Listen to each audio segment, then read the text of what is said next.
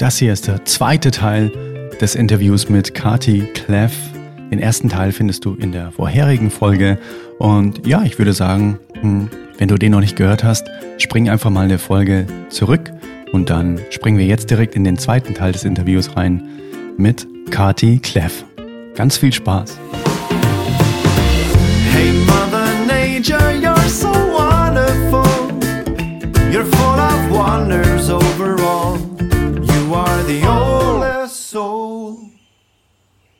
Ähm, ja, lass uns doch mal ganz kurz, das würde mich natürlich persönlich als Musiker auch wahnsinnig interessieren, nochmal den Bogen zur Musik spannen. Mhm. Ähm, wie hast du angefangen und ähm, wie, jetzt wollte ich schon sagen, wie jetzt aufgehört, aber das hat sie ja Gott sei Dank noch nicht. Nee, noch nicht. Ähm, wie die Jungfrau zum Kind. Ich hatte, die Geschichte erzähle ich sehr gerne, ist eine wahre Geschichte. Ich war 16 Jahre alt und wir hatten in der Schule Projektwoche. Und ich hatte das Projekt Figuren aus Gasbeton gewählt und es war furchtbar. Und an Tag zwei dachte ich, oh Gott, ich sterbe, wenn ich hier die ganze Woche Figuren aus Gasbeton machen soll. Und dann bin ich durch die Schule, durch die Schule gestreift und ähm, fand irgendwann den Proberaum, den Keller in äh, unserer Schule und dort probte in einem Raum so eine Projektwochenband irgendwie so Indie-Musik mhm. und in dem anderen Raum war Stille. Und dort äh, habe ich geklopft, habe reingeschaut und dann waren da zwei Sängerinnen und ein Gitarrist und ein Keyboarder und schwiegen sich an. Und dann sage ich, Mensch, was denn hier los? Ja, sie können sich nicht einigen, weil die Mädchen wollten Whitney Houston singen und die Jungs wollten Jimi Hendrix spielen. Und dann habe ich gesagt, ähm, ja, dann spielt doch irgendwas Melodiöses mit Gitarre. So, dass ihr euch einigt irgendwo in der Mitte. Und dann wussten sie nicht was. Und dann habe ich gesagt, spielt doch von Police Every Breath You Take. Ja, das kennen wir nicht, sing mal vor. Und dann habe ich es vorgesungen und dann waren die beiden Mädels raus aus der Band. Ich war raus aus dem Projekt Figuren aus Gasbeton. Und dann war ich, äh, das war meine erste, mein erster Auftritt mit einer Band. Ach, krass. Mhm, genau. Aus, aus einer Hilfesituation heraus. Ja, Ach, lustig, ne? Ja, das ist sehr, sehr cool. Und dann ging es los mit Schulband? Genau, dann ging es los mit Schulband und dann mit so einer klassischen Cover-Rock-Band, mhm. Äh, damals noch in NRW. Und dann kam ich nach München. Und äh, dann kam ich ja relativ schnell zur Antenne Bayern. Dann habe ich hier in der Coverband gesungen und dann mhm. haben wir 1997 die Antenne Bayern Band gegründet. Mhm und haben auch da nur Covers gespielt, waren ja auch lange auf Tour. Das habe ich mhm. gemacht bis 2008. Mhm. Und dann ähm, habe parallel auch meine erste englischsprachige Platte damals gemacht und ähm, dann habe ich noch ein deutsches Album danach gemacht. Mhm. Genau, und so stand ich eigentlich immer auf Bühnen. Mhm, cool. Äh, kann man die hören? eigentlich, diese beiden Platten? Oder wie ist das? Also ich glaube, die eine gibt es sogar noch bei Amazon zu kaufen. Ah, ja, okay. Die Deutschstunde auf jeden Fall, müsste man mal schauen. Und, die äh, heißt so? Deutschstunde? Ja, die heißt Deutschstunde. Mhm. Um, ähm, und es ist auch witzigerweise genau eine Stunde lang, das Album. Deswegen wollten wir es unbedingt eine Stunde schaffen, weil es war klar, wir nennen es Deutschstunde. Mhm. Ähm, und das Englische habe ich zwar noch mannigfaltig im Keller, aber ich glaube, das würde mich fast interessieren. Ich weiß nicht, ob man das. Also es gab es mal bei Amazon, das weiß ich nicht. Mhm. Aber ich weiß nicht, ob es das heute noch gibt. Wie heißt es denn? Die Band hieß Life Raft. Live Raft? Aha. Ja, und so hieß auch das Album. Okay. Genau. Aha. Und äh, das Projekt, mit dem ich die deutsche Platte gemacht habe, das war mit meinem Freund Thorsten Nathan zusammen. Und es äh, hieß, äh, also wir sind einfach unter Nathan und Kleff aufgetreten. Mhm. Und genau, die Platte heißt Deutschstunde. Okay, ich bin gespannt. Ist ganz schön. Ja. Ich finde die bis heute schön, tatsächlich. Ich, ich, werde reinhören. Das ist ganz sicher.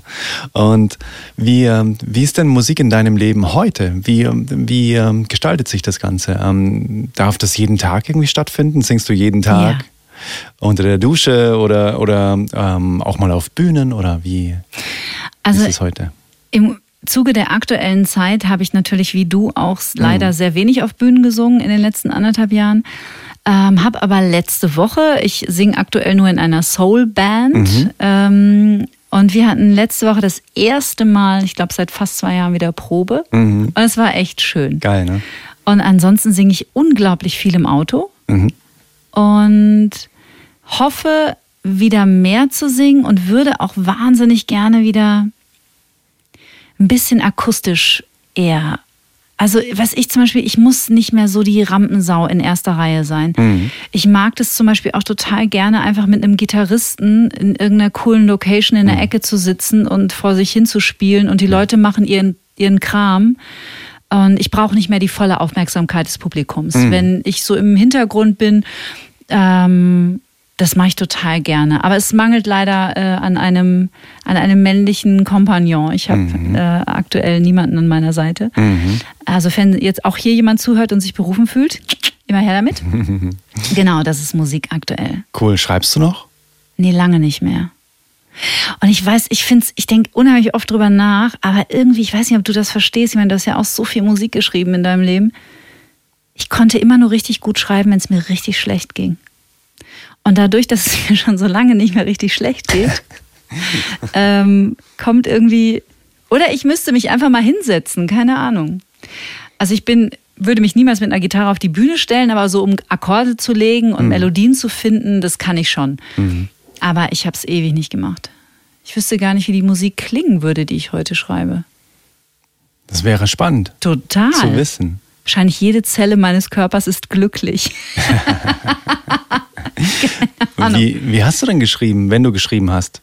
Wie, wie, äh, nimm, nimm uns mal rein in den Prozess. Erst Text oder erst Musik, erst. Äh Total unterschiedlich. Okay, cool. Ganz unterschiedlich. Mhm. Ähm, äh, manchmal kam, kommen mir einfach Textzeilen in den Sinn, die mhm. mir total gut gefallen. Die schreibe ich dann auf und dann baue ich so das Lied drumrum. Mhm.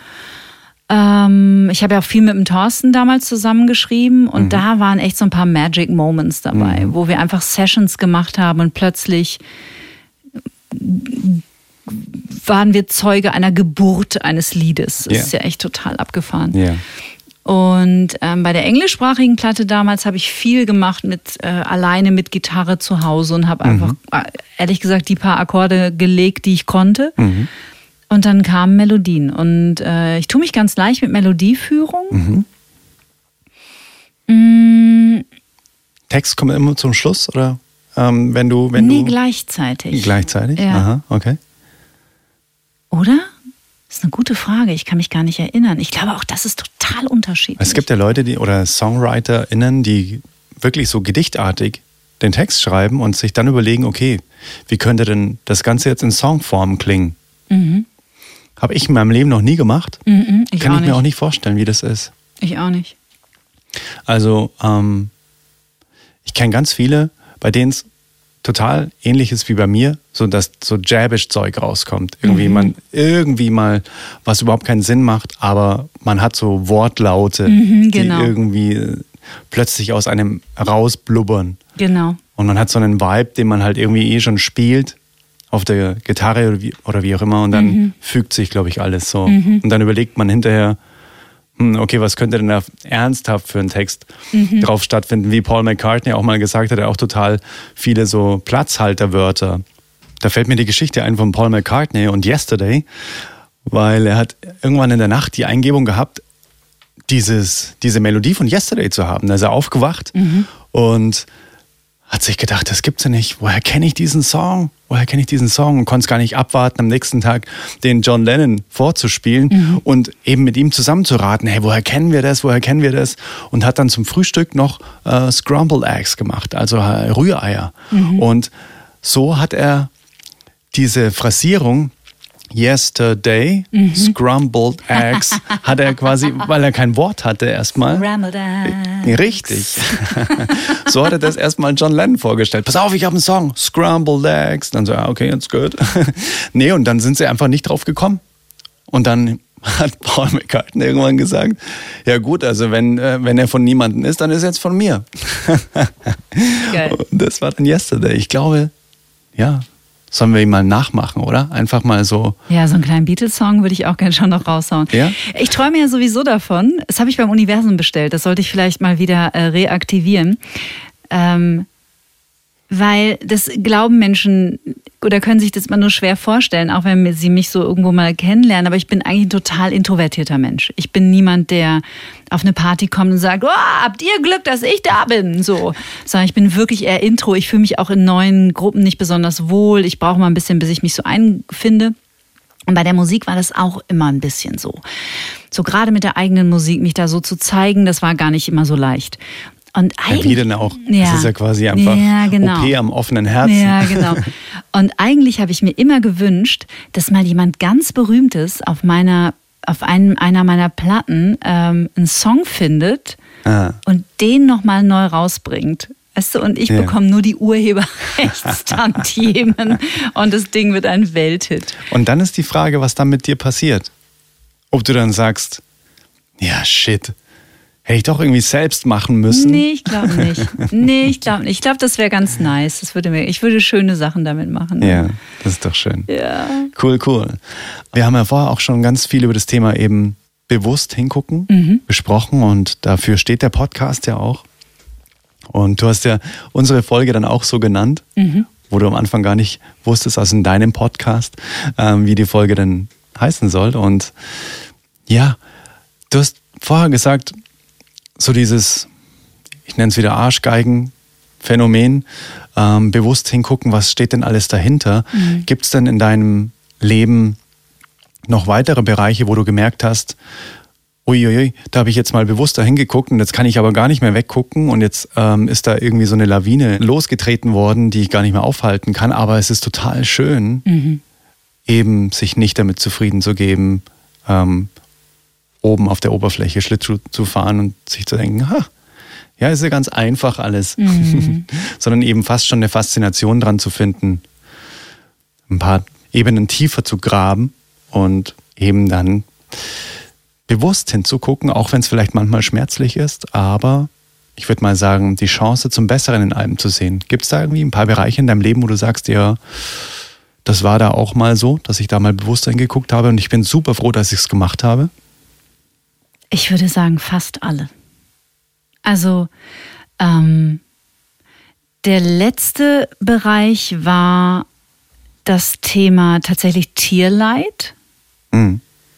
weil ich mein Leben lang ähm, Tiere hatte, auch immer noch habe. Also ich habe einen Hund. Akinja. Ein Kinji. Ah, oh. Ein Kinji. Akinji. Ein Kinji war in der Notaufnahme am Sonntag. Er hatte eine Prostataentzündung. Jetzt muss er kastriert werden. Nee, um Himmels Willen. Ja.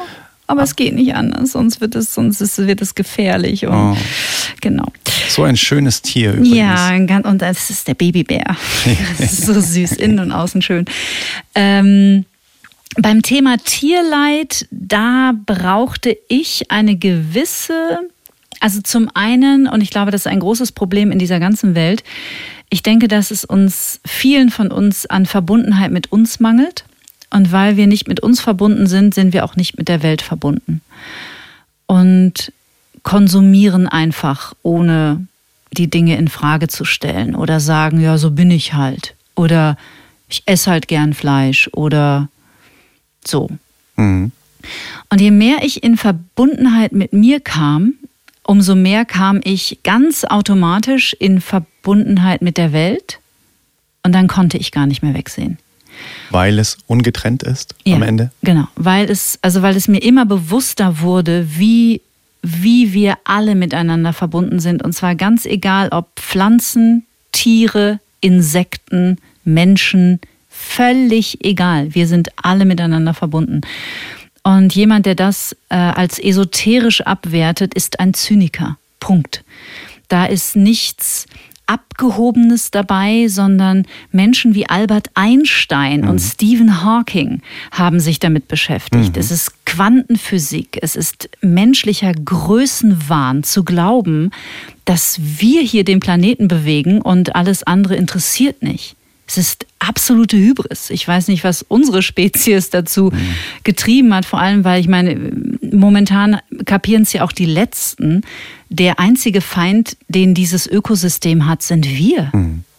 Nur wir ganz allein. Punkt. Und je mehr ich in Verbundenheit mit mir kam und mir bewusst wurde, auch was ich mir eigentlich viele Jahre angetan habe in Beziehungen oder die Art, wie ich gegessen habe oder ich lebe wirklich kein, keine Askese. Also ich bin, ich gehe auch gerne mal auf einen Drink, ich rauche auch ab und zu eine Zigarette. Das gehört für mich einfach, auch das sind Anteile in mir, die ich lerne zu integrieren und wenn die Bock haben, mal einen Gin Tonic zu trinken, dann dürfen die das so. Ähm, ob das in fünf Jahren noch so ist, keine Ahnung. Aber je mehr mir klar wurde, je mehr ich ins Mitgefühl für mich kam, ich glaube, das ist ein ganz guter Satz. Je mehr ich ins Mitgefühl für mich kam, auch für meine Biografie, mehr Mitgefühl aufbringen konnte für das Kind, das ich mal war, ähm, umso mehr Mitgefühl bekam ich für Tiere oder Pflanzen oder äh, ich denke heute wirklich fünfmal drüber nach, ob ich ein Basilikum aufgebe und, und sage, ich glaube, du schaffst es nicht mehr, du gehst, du gehst in den Kompost, weil ich so denke, ja, aber der Basilikum, klar halten das manche für übertrieben, aber irgendwie ist es die ganze Zeit in meiner, in meiner, in meinem Bewusstsein, mhm. wir sind alle miteinander verbunden. Und Wusstest du, sorry, dass ich mh, dich unterbreche, ja, bitte. dass es der größte, äh, ich sage mal, Fehler ist, einzelne Blätter am Basilikum abzureißen? Nee, ich, ich dachte, man muss die immer direkt am Stiel so abknipsen, Richtig. damit die. Ähm an so einem, an, am besten so einem Verbund, an so einem Dreierbund sozusagen. Ah, okay. Wirklich einfach abschneiden. Okay. Aber ja nicht die Blätter abreißen, weil da entwickeln sich keine neuen Triebe. Ah, interessant. Mhm, das fand ich auch sehr, sehr spannend. Ja, spannend. Äh, jetzt darf es weitergehen. Das war nur ein kurzer Werbeblock für Basilikum. Für Basilikum. Seid auch ihr für euren Basilikum. Genau, also ja, ähm, also Tierleid war etwas, ähm, das sich dann nochmal äh, von einer ganz anderen Seite gezeigt hat. Auch Menschen, die an der Straße sitzen und betteln. Und selbst wenn es die sind, die angeblich zur, oder ganz sicher sogar, zur russischen sogenannten Bettelmafia gehören. Da sitzen Menschen. Es ist egal, sie sind genauso viel wert wie ich. Was machst du, wenn du einen siehst? Ich schaue sie an. Ich schaue sie an und sage einfach Hi ich sehe dich. Ich muss nicht jedem in Euro geben. Das weiß auch teilweise in, in einigen Stadtteilen gar nicht, wo du anfangen sollst. Mhm. Manchmal bringe ich auch Bananen mit aus dem Supermarkt oder ich gebe mal zwei Euro oder ich gebe auch mal fünf Euro. Ich, manchmal habe ich auch kein Bargeld dabei. Aber was ich auf jeden Fall immer versuche, ist, mir selber bewusst zu machen, da sitzt ein Mensch und der hat das Recht darauf, dass man ihn sieht und dass man ihn wahrnimmt. Und ich hatte ähm, jetzt krasserweise dreimal so ein Ereign äh, Erlebnis in München in der Innenstadt. Ich erzähle vielleicht nur eines davon. Ähm, ich bin abends laufen gegangen und es steht ein Obdachloser. Das ich, obwohl ich gar nicht weiß, ob es ein Obdachloser war. Ähm, auf jeden Fall steht ein alter Mann schon wirklich sehr in der halb waagrechten vor so einer Hecke und hält sich an einem Fahrrad fest und ist offensichtlich sehr, sehr, sehr betrunken. Und ich denke schon so, hey, hey, hey, das, da tut sich aber jemand schwer, auf diesen zwei Beinen zu stehen. So. Aber er stand noch. Und dann bin ich laufen gegangen und komme zurück und komme wieder an ihm vorbei. Und dann war er in die Hecke, an der er stand. Er war in diese Hecke gefallen und lag da wie ohnmächtig in der Hecke. Mitten in der Münchner Maxvorstadt. Und alle Menschen, die von Abendspaziergängen oder vom Einkaufen kam, sind einfach an ihm vorbeigelaufen. Sie haben einfach mal kurz reingeguckt und sind dann aber und haben ihn dort liegen lassen. Man konnte nicht sehen, ob der noch atmet. Man konnte auch nicht sehen, ob der vielleicht Erbrochenes im, im Hals stecken hat oder es ist, es hat einfach niemand wahrgenommen. Und dann habe ich gedacht, ich kann ihn hier nicht liegen lassen, es geht nicht. Und dann habe ich die Polizei angerufen und einen Krankenwagen und ähm, habe ihm gesagt, hier liegt ein Mann in der Hecke. Ich weiß, er sieht aus wie ein Obdachloser, also die Klamotten ließen darauf schließen. Aber der kann, das geht nicht. Ich kann den hier nicht so liegen lassen. Ich weiß nicht, wie es dem geht. Und dann kamen zwei Beamte und ich bin aber extra dabei geblieben, weil manchmal sind die, und das ist bitte jetzt kein Affront gegen die bayerische Polizei, ich kenne ganz, ganz tolle bayerische Polizisten, aber manchmal sind die ein bisschen rough. Und die waren aber super nett zu ihm und haben, der war dann auch ansprechbar und haben ihn auf die Füße gestellt und so. Warum ich das erzähle, ist, dass ich auch bei mir, also eigentlich den größten Teil meines bisherigen Lebens immer wieder weggeschaut habe. Und also ich hätte immer Hilfe geleistet, wenn Hilfe gebraucht worden wäre. Da ist, also da war ich immer am Start. Aber Menschen, die so durch unser Systemnetz fallen, die man als, die einem ein, ein unkomfortables Gefühl bereiten, weil sie um Geld betteln oder weil sie, dass wir uns wieder mehr daran erinnern dürfen, dass das Menschen sind, die eine Geschichte haben und auch wenn sie in der rumänischen Mafia sind, teilweise stundenlang auf den Knien auf der Erde hocken und andere Menschen um Geld anbetteln. und dass ich es unsäglich finde, Hunde zu sedieren. Auch das gibt es ja ähm, leider damit man praktisch mehr Geld akquiriert von Passanten. Auch dahinter steckt eine große Verzweiflung und eine große Abgeschnittenheit von sich selbst. Das soll nicht alles entschuldigen, aber es ist zumindest eine Perspektive, die wir nicht ähm, komplett, finde ich, einfach vergessen sollten mhm. und diesen Menschen einfach pauschal dafür verurteilen sollten, sondern etwas hat dazu geführt, dass dieser Mensch heute in der Situation ist, auf den Knien zu sitzen, einen Hund zu sedieren, dreckig zu sein und um Geld zu betteln. Ja, ähm, danke fürs Teilen dieser Geschichte. Ah, ich würde gerne mal an einem Punkt noch kurz einhaken, nämlich, dass es niemand wahrgenommen hat. Das wage ich fast zu bezweifeln. Nee, wahrgenommen haben es ganz viele.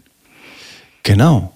Aber was glaubst du, was ist der Grund, dass man nicht aktiv wird, weil Zivilcourage finde ich persönlich für mich auch immer noch ein Thema, wo ich nicht weiß, ähm, wie ich das für mich handeln soll. Wann ist es die Privatsphäre von jemand anderem und wann ist es auch mein Tanzbereich? Hey, ich, ich bin jetzt echt dazu äh, berechtigt, jetzt gerade im Moment einem Menschen zu helfen oder einzugreifen in irgendeiner Form es kann ja nicht nur dann losgehen, wenn jemand offensichtlich in Lebensgefahr ist.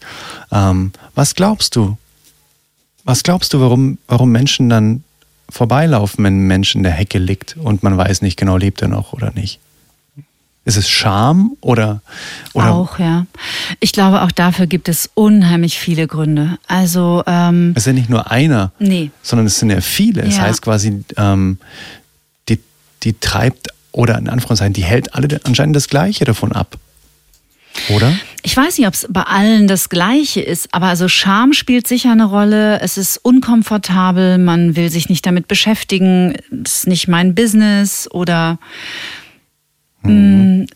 ich glaube, es ist schwierig, das pauschal zu, zu beantworten. Ich finde aber die Frage, die du gerade aufgeworfen hast, total wichtig, nämlich was macht man da? Und ich ähm, habe mir angewöhnt, einfach direkt zu fragen, brauchen Sie Hilfe? Mhm.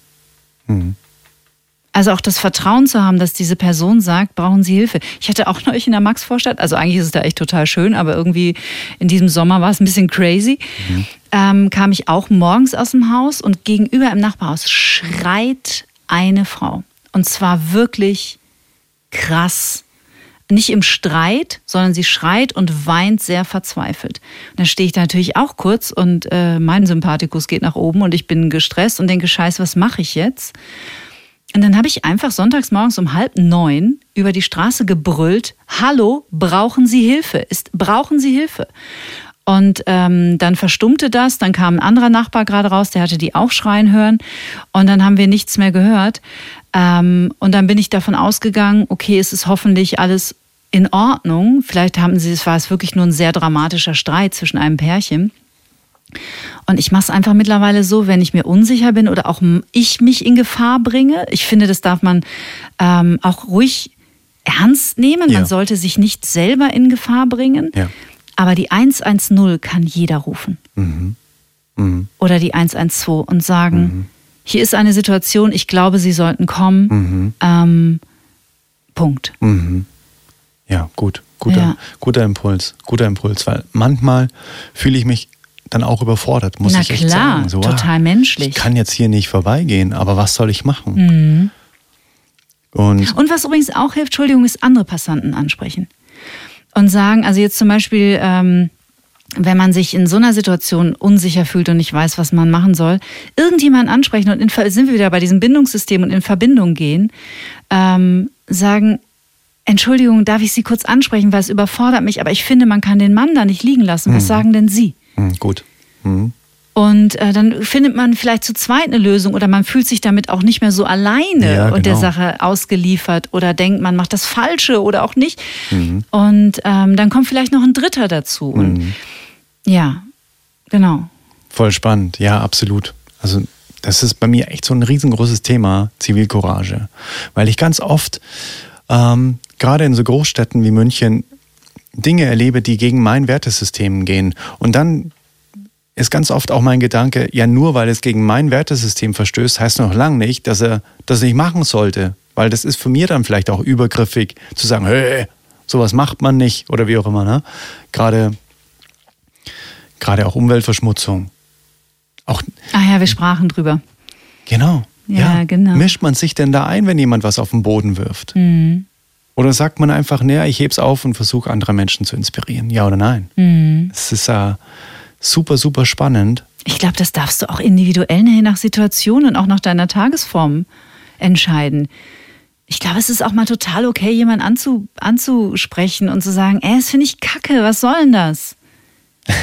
so, und dann gibt es halt wieder Tage, da inspirierst du. Ich glaube, mhm. da muss man sich gar nicht so ein Dogma auferlegen. Ja, ja, das stimmt schon, das stimmt schon. Und wir hatten es letztens, glaube ich, auch im, nach dem Podcast, als, als die Mikros aus waren, hast du gesagt, ich, äh, ich glaube, manchmal muss man akzeptieren, dass man an manchen Sachen vielleicht auch nichts machen kann, sondern einfach, ja. man kann es dann selbst versuchen, besser zu machen. Ja. Ich glaube, das müssen wir vielleicht auch manchmal akzeptieren. Mhm. Dass es dass es nicht unsere Aufgabe ist, die ganze Welt zu retten, zu verbessern oder wie auch immer, weil das ja immer quasi auch voraussetzt, dass wir quasi wissen, so wäre die Blaupause, mhm. so würde es funktionieren und der andere verstößt dagegen und deswegen geben wir ihm mal den, Hinweis, dass er es anders machen soll. Mhm. Ja, und es ist ja auch immer die Frage, was macht es mit dir? Also Gott, ich hoffe, ich komme jetzt hier nicht so als so Gutmensch rüber, aber bei mir hat sich gerade so, also es hat sich gerade im letzten Jahr so unheimlich viel getan und ich möchte es wirklich bitte, empfindet es als Inspiration und nicht, nicht als äh, äh, macht es so wie ich, weil das ist richtig. Ich sage nur, was ich bei mir geändert habe mhm. und was, warum ich mich seitdem auch sehr viel besser fühle. Ähm, Menschen verlieren zum Beispiel wahnsinnig oft diese Hundetüten wenn die noch leer sind und mhm. sauber, also wenn man den, den Dreck wegmacht. Mhm. Und das ist gar nicht böse gemeint, das kann einfach passieren, weil die wiegen nichts und die fliegen dann oder die entwickeln sich von der Leine, sondern dann liegen die überall rum. Mhm. Und ich sammle die ein und dann benutze ich die. Und früher, bis vor einem Jahr, bin ich da einfach dran vorbeigegangen und so, äh, Tüte. Und so, und habe die einfach liegen lassen. Mhm. Und mit diesem steigenden Bewusstsein aber dafür, oder ich hebe auch zum Beispiel, äh, Sportler verlieren ständig volle Tempo. Taschentücherboxen. Mhm. Die liegen überall rum im englischen Garten. Mhm. Die sind voll. Mhm. Und ich heb die auf und dann benutze ich die. Mhm. Ich nehme vielleicht dann das erste raus, weil vielleicht es ein bisschen geregnet hat mhm. oder da Dreck drauf ist. Aber muss man ja nicht wegschmeißen. Das sind ja, ist ja eine Packung Tempos. Yeah. Und ähm, das kam alles mit diesem Bewusstseinsprozess. Mhm. Und ich, ich finde immer, dass wichtig ist, dass wir alle machen, was für uns okay ist und äh, in unserem Rahmen auch möglich ist. Und die Erfahrung dann zu machen, hey, wenn ich das mache, es fühlt sich ganz gut an. Mhm. So, und ich breche mir keinen Zacken aus der Krone mhm. und aber wie fühle ich mich denn, wenn ich jemanden angebläfft habe? Mhm, ganz genau. Wie fühle ich mich danach? Ganz genau. Das macht ja auch was mit uns. Na klar. Ja, genau, das ist der Punkt. Na klar. Und dieses da drüber hin, also drüber hinwegsehen oder sagen, ah, der hat seine Zigarettenkippe hingeschmissen, ich finde es nicht so geil. Ähm, was soll's, ich heb sie auf. Danach fühle ich mich besser und hm. so. Ich fahre damit ganz gut. Also ich fühle mich damit, ich, dann ist es eben nicht mehr dieser Zeigefinger und so auf Konfrontation gehen, obwohl ich auch finde, dass man manchmal auf Konfrontation gehen muss, da bin ich auch bei dir. Aber so bei diesen kleinen Dingen, die wir alle ändern können, ähm, ja, darf man auch mal den eigenen, den eigenen Schweinehund ja. überlisten. Ja, voll, total. Ähm, bevor wir jetzt mal so langsam Richtung Ende äh, die, die Abschlussfragen kommen, mhm. nochmal ganz kurz zum Thema Essen. Das mhm. würde mich mega interessieren, mhm. weil du gesagt hast, du bist da auch irgendwie auf eine andere äh, bewusste Ebene gekommen. Mhm. Was sind denn so deine deine Top 3 Lieblingsgerichte gerade im Moment? Meine Top 3 Lieblingsgerichte. Also auf Platz 1 muss ich ein ganzes Land setzen, ähm, weil ich liebe die vietnamesische Küche. Okay. Weil sie für, ich bin ein bisschen glutenunverträglich, ich habe mhm. keine Zöliakie, aber ähm, ich vertrage Gluten nicht so besonders gut, wie übrigens 40 Prozent der Weltbevölkerung auch, aber die meisten wissen es nicht. Ähm, und es ist für Vegetarier und Veganer einfach super. Und mhm. also vietnamesisches Essen, boah, mhm. das ist mal Platz eins. Mhm. Auf Platz zwei Ähm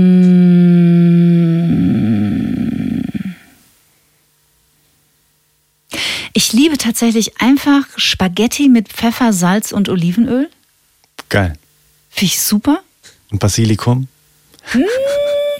Nö. Chili-Flocken vielleicht noch. So ein bisschen Schärfe. Das mag ich auch total gerne. Ich liebe auch Fritten. Fritten finde ich auch richtig gut. Und jetzt am Wochenende habe ich ein ganz tolles veganes Gericht gegessen. Ähm, und zwar war das äh, marinierter Blumenkohl im Backofen, also mariniert in Olivenöl, Pfeffer, Salz, Kurkuma. Ich glaube, das war so die Basic. Dann im Backofen, also gar gebacken und dann ein Mousse aus weißen Bohnen, Rosmarin, Olivenöl, Zitronensaft, Pfeffer, Salz und sehr viel Knoblauch. Und dann den Blumenkohl auf diesem Mousse äh, praktisch mh, serviert. Geröstete Pinienkerne noch drüber und ähm, diese grünen Blätter vom Blumenkohl auch noch ganz kross angebraten. Und also als, ihr solltet Adrians Augen jetzt gerade sehen. Er sitzt ja so, what? I must have it. Muss weg. Das war auch richtig gut. Also Wow. ähm, ja, vegan kochen. Also ich bin so, wir haben ja schon mal drüber gesprochen. Ich bin jetzt so bei 90 Prozent vegan. Ich esse zwischendurch immer noch mal ein Ei, ähm, äh, aber immer weniger. Und auch das war ein Prozess. Und ähm, Ich habe gestern übrigens erfahren Ja. von der Estella, Schweizer, vegane Köchin, dass das Ei, man mag halten, was man möchte davon, aber das Ei ist quasi so ein, in Sachen Nährwertzusammensetzung so der Goldstandard im Prinzip, weil Omega-3 und Omega-6-Fettsäuren in einem bestimmten Verhältnis sein müssen, um dass es irgendwie, ich glaube, 1 zu 5 oder so, ich bin mir nicht ganz, oder 1 zu 50. Nee, so ist es. 1 zu 50 ist es meistens, aber es soll es gar nicht sein, sondern 1 zu 5. Aber ich bin mir jetzt nicht sicher, was zu was. Und bei dem Ei ist es quasi perfekt für uns. mhm, okay. Wusste ich auch nicht. Wusste ich auch nicht. Bloß so viel dazu, ähm, mal eine Pro-Ei-Geschichte zu erzählen. Als Ja, aber seitdem ich das weiß mit den, mit den, das in der Industrie, ähm, die Hühner im Schnitt 42 Tage werden, Mhm. ähm, wobei ich jetzt nur, ich, also ich, klar, nur pro, pro Natur oder Bioland und so. Also wenn kaufe ich Bio-Eier. Aber ich glaube, die haben trotzdem jetzt nicht so ein wahnsinnig längeres Leben. Ich weiß nicht, wie es wäre, wenn ich einfach zwei hätte. Mhm. Aber dann würde ich ihnen trotzdem immer noch die Babys klauen. Ne? Also es bleibt, wie man es dreht und wendet, bleibt es nicht vegan. Punkt. Aber ich darf ja auch noch ein bisschen was dazulernen. Ja, wir haben ja heute auch schon vielleicht äh, ein bisschen was anderes auch noch klären können. Ja. Nämlich äh, dein äh, Parmesan. Ja, du hast mir ein Pasta-Topping mitgebracht. Ich bin Voll gespannt. cool. Probier es einfach mal aus. Ich bin super gespannt, was du sagst. Das ist von Fair Food. Mhm. Das ist äh, ein Startup aus Freiburg. Habe ich dir mal mitgebracht. Einfach mal ausprobieren und dann kannst du super gerne mal mir schreiben, was du davon hältst. Ich bin gespannt, was Werde ich sagst. zu meinen Spaghetti mit Olivenöl, Pfeffer, Salz Richtig, genau. servieren. Richtig. Sehr fein. Hast du das letzte Gericht selbst gemacht? Nee, das hat äh, der Ehemann oder der Lebensgefährte von der Verena König, bei der ich am Wochenende war. Ah. Der hat das gemacht, aber es ist aus einem veganen Kochbuch. Krass. Das hört sich erstmal schon ein bisschen nach Aufwand an, aber das Endergebnis kann man quasi bis hierhin riechen, finde ich. Also er hat gesagt, das wär, er macht das total gerne, weil das wäre so easy zu machen und Ah, so ja. schnell. Ja, guck mal. Weil es ja nur Blumenkohl in den Ofen schieben Ja, stimmt, ja. und die Bohnen pürieren. Ja, ja stimmt. Ah, okay. Voll gut. Vielleicht äh, können wir das Rezept mal irgendwie verlinken, Mhm. wenn wir es finden. Sehr, sehr cool. Hey Kathi, es war so schön, dass wir so verastet Mhm. links und rechts abgebogen sind. Und ich glaube, dass das auch ein, ja, ein Gespräch ausmacht, dass es nicht so ein, so ein spitzes Thema gibt, sondern einfach kreuz und quer Mhm. mal rumfliegen darf. Äh, Hauptsache, es ist dieser große Deckmantel des äh, bewussten Hinguckens drüber und ich glaube, der war heute in dem Gespräch auf jeden Fall immer drüber. ähm, und ja, erstmal vielen, vielen Dank, dass du dir die Zeit genommen hast. Und Sehr gerne. ganz zum Ende möchte ich dir noch zwei Fragen stellen, die ich jedem Gast stelle. Einmal, wenn du eine einzige Sache hier auf diesem Planeten wie eine Fee ändern könntest, was würdest du ändern?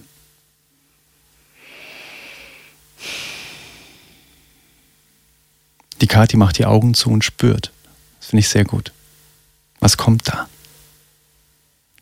Ich glaube, ich würde allen Menschen die Fähigkeit sofort geben, Mitgefühl für sich zu haben, weil das würde sehr, sehr viele Probleme lösen. Du meinst so diese, diese, dieses intuitive Annehmen der Maske, die runterfällt im Flugzeug, erstmal sich selbst zu helfen und dann absolute Selbstliebe zu spüren. Und das wäre quasi der, der Schlüssel für Liebe weitergeben an alle anderen, glaubst du? Ja, und zwar zu begreifen, dass wir alle mal sehr zerbrechliche Kinder waren.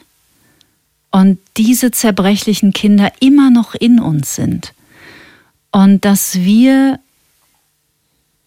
oder diese zerbrech und diese zerbrechlichen Kinder unser ganzes, unsere ganze Aufmerksamkeit, unser Wohlwollen und unser Mitgefühl verdienen, weil dann würden wir automatisch aufhören, so schrecklich mit uns zu sprechen. Mhm.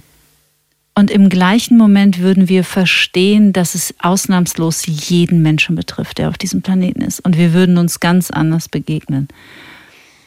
Geil. Hast du, hast du dann einen aus der Hüfte geschossenen Lifehack, wo du sagst, das hat dir oder das hilft dir heute auch noch immer, eben diesen inneren Dialog wesentlich liebevoller gestalten zu lassen? Ich habe eine Kati-Kette um. Und zwar also eine Kette mit meinem Namen drauf. Und zwar nicht, weil ich äh, so selbst verliebt bin, sondern das ist tatsächlich eine Kette, die mich an mein inneres Kind immer wieder erinnert. Genauso wie übrigens wie diese Jadeschildkröte. Es sind beides innere Kindsymbole für mich. Voll schön. Und als Lifehack, ja, ich würde jedem, der jetzt zuhört, Bitte entschuldigt, wenn ich noch nicht korrekt gendere. Ich kann mich einfach nicht dran gewöhnen, aber ich bemühe mich. Ist es dann jeder in? Nein. Ich würde jedem Menschen, denn wir mhm. sind ja Menschen, ob jetzt gegendert oder nicht, mal empfehlen, ein Foto von sich rauszusuchen, wo ihr klein wart. Drei oder vier oder sechs Jahre alt. Und vielleicht abends in einem ruhigen, schönen Moment eine Kerze anzünden und meinetwegen ein Glas Wein dazu oder wie auch immer. Einfach einen schönen Moment kreieren und euch mal wirklich darauf einlassen, dass das ihr wart. Das war der kleine Mensch. Also nicht einfach nur mal so kurz total süßes Babyfoto von mir, sondern sich darauf einlassen, dass das der Mensch ist, der ihr auch mal wart die Verbindung herzustellen. Die Verbindung herzustellen. Mhm. Und wenn ihr noch einen Schritt weiter gehen wollt und euch dahin traut, auch vom Gefühl her, dann mal daran denken, was ihr vielleicht Komisches gemacht habt schon in eurem Leben. Also nicht Komisches von als Verurteilung, sondern dass man vielleicht sehr lange in Beziehungen geblieben ist, die einem überhaupt nicht gut getan haben. Oder man hat sich belügen lassen oder betrügen lassen. Und, und in Hinblick auf diesen kleinen Menschen, der immer noch in uns ist, bekommt es eine andere, da kann viel Selbstliebe drin versteckt sein, so. Weil häufig bleiben wir in, in toxischen Verbindungen, weil wir den Wert des anderen über unseren stellen. Aber wir sind alle gleich wert. Hm. Niemand ist wertvoller. Hm. Weniger oder mehr. Niemand ist weniger wertvoll und niemand ist mehr wertvoll. Niemand. Hm. hm. Wir sind alle gleich wertvoll und das vergessen wir total oft. Also ein Foto von sich aufstellen und sich mal wirklich darauf einlassen, das kann ein ganz schöner, ganz schönes Tool sein. Wow. Kann ich mir sofort vorstellen. Und als du es erzählt hast, habe ich so ganz kurz feuchte Augen bekommen, hm, weil, ich, ein weil ich ein Foto von mir ähm, im Kopf hatte und so leichte Gänsehaut. Mm. Also ich weiß genau, wie de, was ich da für ein Foto nehme und ich weiß genau, dass das eine totale Emotion in mir auslösen wird, mm. die total schön ist. Da bin ich mir ganz, ganz sicher. Mm. ja, schön. und sich auch darauf einlassen, wie hat sich dieses Kind gefühlt damals? So, was war da? Wie ging es dem? Mhm.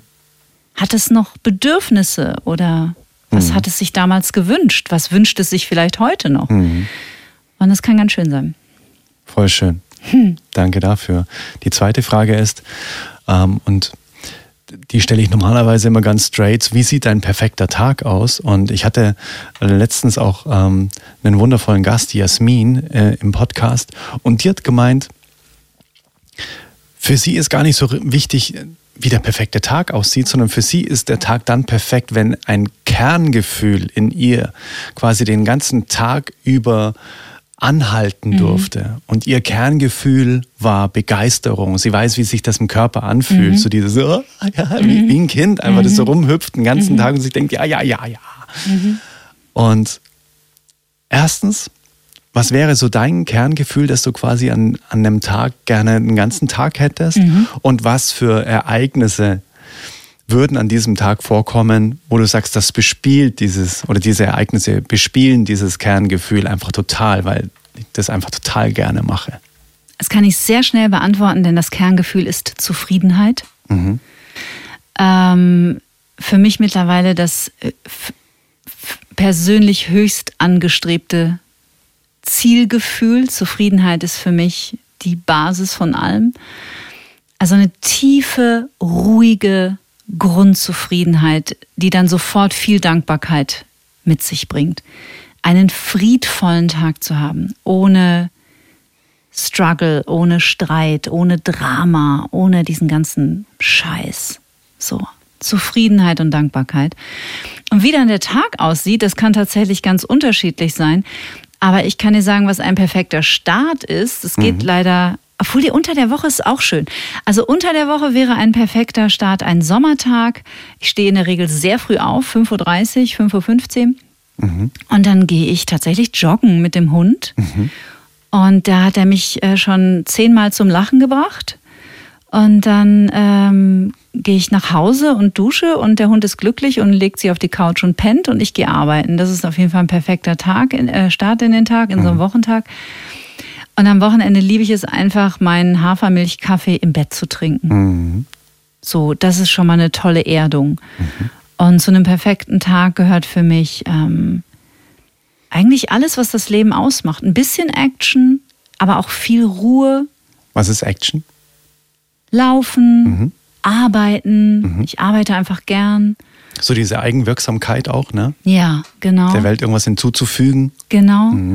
Ähm, aber auch Ruhephasen, ähm, mhm. Zeit zu zweit, mhm. aber auch Zeit alleine, mhm. gutes Essen. Mhm. Bin ich schon fertig. Welches wissen wir ja schon? Ja. Zum Beispiel, wobei ich liebe auch Pizza. Ich bin so ein. Ich auch. Boah, Pizza mm. ist. Und ich bestelle immer Pizza mit Artischocken, mhm. mit Oliven, mit äh, Champignon und oben drüber Rucola und Olivenöl oben drüber, mhm. ohne Käse. Mhm. Das ist für mich, weil alle immer sagen, ja, äh, wie kannst du jetzt noch Pizza essen als Veganer? Und wenn die Pizza kommt, oh, das sieht aber jetzt gut aus. Mhm. Ja, ja. Pizza ist mega. Finde ich auch, Pizza mhm. ist schon Soul Food. Absolut, absolut. Ja, ein zufriedener Tag brauche ich ganz wenig für.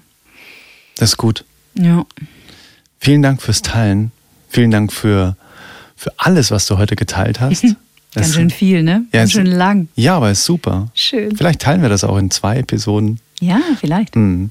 Und danke, danke, danke, dass du diese Zufriedenheit, die man dir so anmerkt, heute in diesem Podcast gegossen hast und auch für dein Fachwissen, auch für deine Erfahrungen. Sehr gern. Für alles, was du heute mit uns geteilt hast. Danke, danke, danke, Kathi, dass du im Oldest Soul Podcast warst.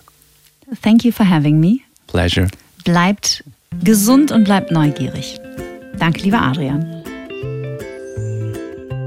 Wow, das war das Interview mit Kati Kleff. Das haben wir direkt bei Antenne Bayern aufgenommen. Und ja, es war so, so schön. Es hat so viel Spaß gemacht, weil einfach so ein Flow entstanden ist zwischen Kati und mir. Und es, äh, ja, es gab einfach auch keine einzige Vorabfrage, sondern wir haben es einfach laufen lassen. Und es ist immer wieder schön ähm, zu spüren, wenn so ein Gespräch einfach so eine Eigendynamik annimmt. Und ja, ich hoffe sehr, dass du dir viel aus dem Gespräch mitgenommen hast für dein Leben. Ganz viele bewusste Momente. Kathi hat echt viel geteilt, was auch für mich sehr, sehr wertvoll war. Und das hoffe ich auch, dass es für dich das Gleiche war. Und ja, lass mich super gerne auch wissen, wie dir das Interview gefallen hat, was du dir daraus mitgenommen hast. Lass mich gerne das auf Instagram wissen. Die Links findest du alle in den Show Notes, unter anderem auch zu Katis Webseite und so weiter. Also, ich bin echt immer noch total, ja, selig und einfach tief berührt von diesem Interview mit Kati und bin sehr, sehr dankbar, dass sie sich die Zeit genommen hat und dass wir einfach auch, ja, so eine Verbundenheit spüren durften. Ganz, ganz großartig. Und ja, ich bin gespannt auf deine Meinung, wenn dir der Podcast generell gefällt. Wenn du sagst, wow, ich habe mir da echt schon viel mitgenommen, es macht einfach Spaß, dann ja, kannst du gerne einen liebevollen Energieausgleich auf Apple Podcast dalassen in Form von einer 5-Sterne-Bewertung und vielleicht auch ein paar Zeilen als Rezension. Du kannst auch super gerne diesen Podcast einfach weiterleiten an Freunde, Bekannte, Familie. Ja, wo du denkst, da, das passt ganz gut. Das resoniert mit Sicherheit. Der ein oder andere Impuls ist vielleicht auch für den und den und den wertvoll. Dann leite super gerne einzelne Folgen oder auch den ganzen Podcast weiter. Würde mich total freuen und bedanke mich jetzt schon mal von ganzem Herzen für deinen Support und freue mich total, dich in der nächsten Folge des Oldest Soul Podcasts wiederzuhören. Dein Podcast für bewusste Momente in schnelllebigen Zeiten. Wir hören uns und ja, mach dir noch einen wunderbaren Tag. Genieße es, mach alles, was du tust, bewusst und bis bald. Let it grow, let it flow. Dein Adrian. Hey Mother Nature, you're so wonderful. You're full of wonders overall. You are the oldest soul.